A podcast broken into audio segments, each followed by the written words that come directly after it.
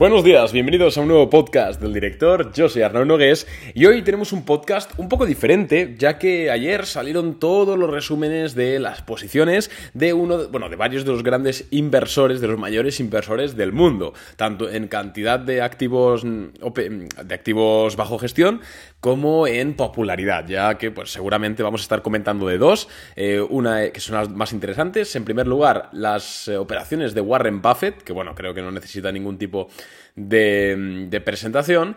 Y luego tenemos, eh, vamos a estar viendo las operaciones de... Eh, bueno, de Michael Barry, ¿vale? Que no me salía. Que este sí que es muy curioso.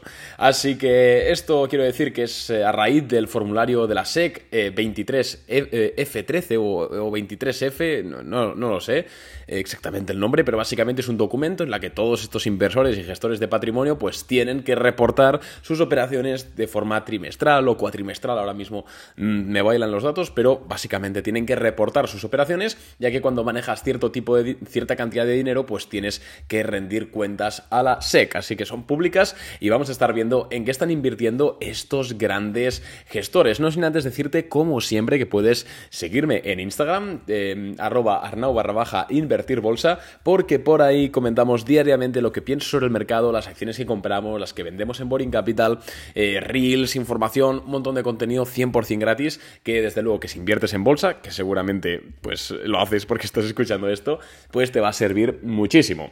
Así que, eh, que por cierto, ayer eh, comentamos por Instagram que habíamos comprado una nueva idea de inversión en Boring Capital, así que genial, de momento le ganamos un 1%, pero es una idea de inversión con un plazo de entre una y tres semanas, así que de momento no cantamos victoria. Por cierto, que creo que no lo he comentado por el podcast, estos días estamos, estamos haciendo una prueba de, mm, de, poner un free trial, un free trial, ¿no? De, probar gratis Boring Capital durante 7 días. Entonces, si tú estás pensando en hacerte cliente, si tienes más de 2.000, 3.000 euros dólares para invertir y te daba un poco de miedo porque, pues al final ya sabéis que la industria de las finanzas, lamentablemente, y sobre todo por Internet, pues hay mucha, mucha estafa, mucho engaño, mucha verdad a medias. Entonces, pues entiendo que mucha gente tiene esa barrera de entrada, ¿no? Ese miedo y es totalmente comprensible. Nosotros ya sabéis que desde hace un año y pico eh, publicamos las operaciones que hacemos mes a mes de forma transparente. Pero entiendo que para sumar un poco más de transparencia al servicio, lo que vamos a hacer ahora es permitir que lo pruebes 7 días totalmente gratis. Así que si vas a la página web boringcapital.net barra free guion trial, ¿vale? Te voy a dejar de, todas formas el enlace en la cajita de más información de este podcast. Puedes hacerte cliente de Boring Capital gratis, sin pagar nada, durante 7 días. Cuando pasen esos 7 días, puedes darte de baja, por supuesto, y no te cobraremos nada. En el caso de que por alguna extraña razón no te encaje el servicio, pero ya te digo yo que vas a ver que, cómo funcionamos, vas a recibir las ideas de inversión, los resúmenes diarios, eh, todo. Vas a ver que, y además, sobre todo, esto lo hacemos para que compruebes cómo, en efecto, las rentabilidades de, de las que nosotros hacemos gala en nuestra web son reales, las puedas ver tú mismo. Así que si quieres hacerte cliente 7 días gratis, puedes hacerlo en el link de la, descripción del podcast. No esperes porque son, estamos haciendo una prueba de una semana para ver qué tal funciona, si no, tema comercial básicamente, entonces es posible que lo quitemos. Entonces, simplemente si te interesa, pues que, sepas que puedes hacerlo por ahí. Y dicho esto, me callo porque vamos a empezar... Em, espera, que se, me ha ido. Vale, vamos a empezar con el episodio de, hoy. Vamos a ver estas carteras de Michael Barry y de Warren Buffett. No vamos a verlas todas porque al final muchas ya las conocemos y pues, pues eso, ¿no? Que tampoco es muy interesante, pero vamos a ver los puntos más destacables. Así que vamos a empezar por el oráculo de Obama, vamos a empezar de Obama, eh, de Omaha, vamos a empezar por Warren Buffett, en la que, bueno, pues podemos ver que mantiene sus posiciones de toda la vida, mantiene Apple, Bank of America, American Express, Coca-Cola, Chevron, Occidental Petroleum, eh, Haynes, Moody's, bueno, todas estas empresas que ya sabemos que todo el mundo, todo el mundo sabe que tiene Warren Buffett. Pero si nos fijamos en eh, la actividad reciente, es decir, si ha aumentado posiciones o ha disminuido posiciones, vemos en primer lugar que ha aumentado su posición en Apple en un 2,28%. Eh, Warren Buffett actualmente eh, mm, tiene un valor en Apple de 150 mil millones de dólares. Bueno, Warren Buffett, Berkshire Hathaway. Y tienen aproximadamente 915 millones de acciones. Siguen comprando Apple, aunque un 2,28%, que tampoco es mucho. Compra también un 2,25% más de Banco of America Corporation, uno de los mejores bancos a nivel de eficiencia. Esto no es eh, opinión mía, esto son palabras de Warren Buffett. También compra un 9% más en Occidental Petroleum, que recordemos que ahora mismo Warren Buffett le está perdiendo dinero a esta posición. Compra un 15% más en Hewlett Packard, em, en HP, en Hewlett Packard. Y luego vamos a las ventas, vemos que ha vendido un 20% de su posición en General Motors y vemos que ha vendido un 18% en su posición en Chevron, la petrolera. Entonces, eh, se puede deducir de aquí ¿no? que está aumentando su participación en todo lo que es computación, tanto Apple como, como HP. Mm, y luego podemos ver que está cambiando sus acciones de Chevron por Occidental Petroleum, ¿vale? Vamos a... Esos son un poco los titulares principales que tenemos de, en cuanto a Warren Buffett.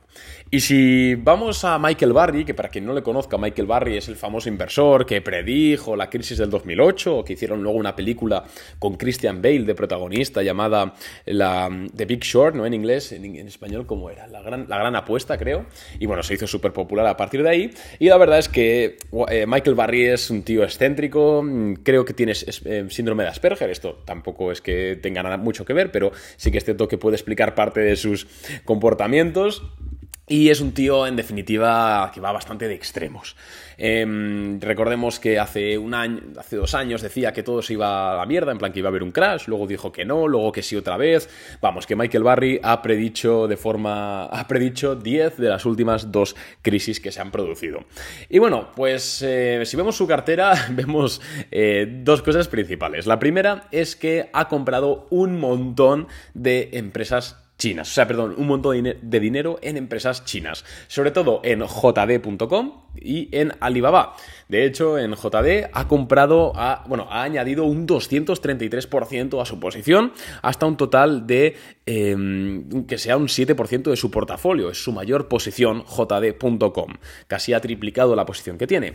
Y luego ha duplicado, es decir, ha añadido un 100% de posición en Alibaba Group hasta tener eh, un 4% de todo su portafolio en esta empresa. ¿Vale? Vemos dos chinas que la verdad es que no lo están pasando muy bien en los últimos dos años, pues aquí está Michael Barry que se ha inflado a comprar estas empresas. Pero es que estas empresas ya las tenía compradas de antes, pero es que Michael Barry se ha puesto como loco a comprar nuevas incorporaciones a su cartera. En primer lugar, Em, destacamos sobre todo, por ejemplo, que ha comprado Zoom, la, empresa de videoconferencias, que pues desde el, desde el, pico que tuvo en la pandemia, la verdad es que ha caído muchísimo, em, hasta que sea un 7% de su portafolio. Ha comprado también, em, eh, ah, ah, a ver dónde está, a ver si lo he visto.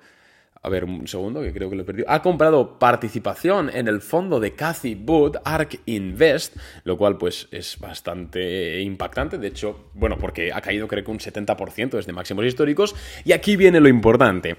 Y es que Michael Barry se ha puesto a comprar como un auténtico loco bancos regionales. Ha comprado New York Community Bank Corp, ha comprado, ha comprado Capital One Financial, ha comprado Wells Fargo, que no es, no es regional, pero es un banco, ha eh, Western Alliance Bancorp, ha comprado eh, Pac West Bancorp, ¿vale? La que hablábamos de que era muy probable que compre, ha comprado First Republic Bank, ¿vale? Que ya ha quebrado, pero recordemos que pues, estos inversores tan grandes pues siempre pueden acceder a parte de la participación y bueno, ha comprado en definitiva más bancos regionales. O sea, esto sí que es bastante impactante ya que en total suman casi un 15% de su dinero en gestión y un 15% del dinero que tiene en gestión eh, Michael Barry, que lo hace a través de la empresa Sycon Asset Management, no es poco.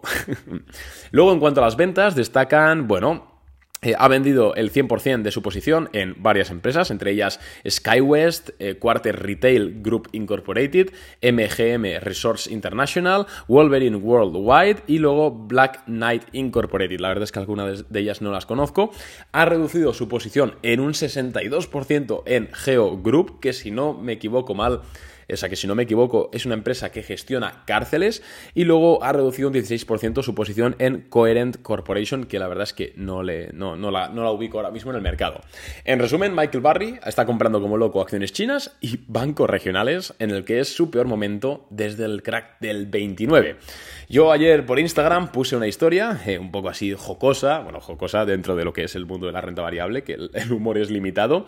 Puse que una pequeña encuesta de que qué pensabais vosotros que Michael Barry. Si un loco, un visionario o un tío que tiene tanto dinero que le da igual. Voy a repetir esta misma encuesta en este podcast, así que si estás escuchando esto en Spotify, si bajas un poquito puedes votar en la encuesta. Así que nada más, hasta aquí el podcast de hoy, espero que te haya gustado. Yo ahora me voy al dentista, eh, que me tienen que anestesiar un... Bueno, y me hacer un par de cosas, así que si mañana no doy señales de vida, ya sabéis por qué es, me he quedado en la consulta. Nada, un abrazo y nos vemos eh, mañana con un nuevo podcast. Adiós.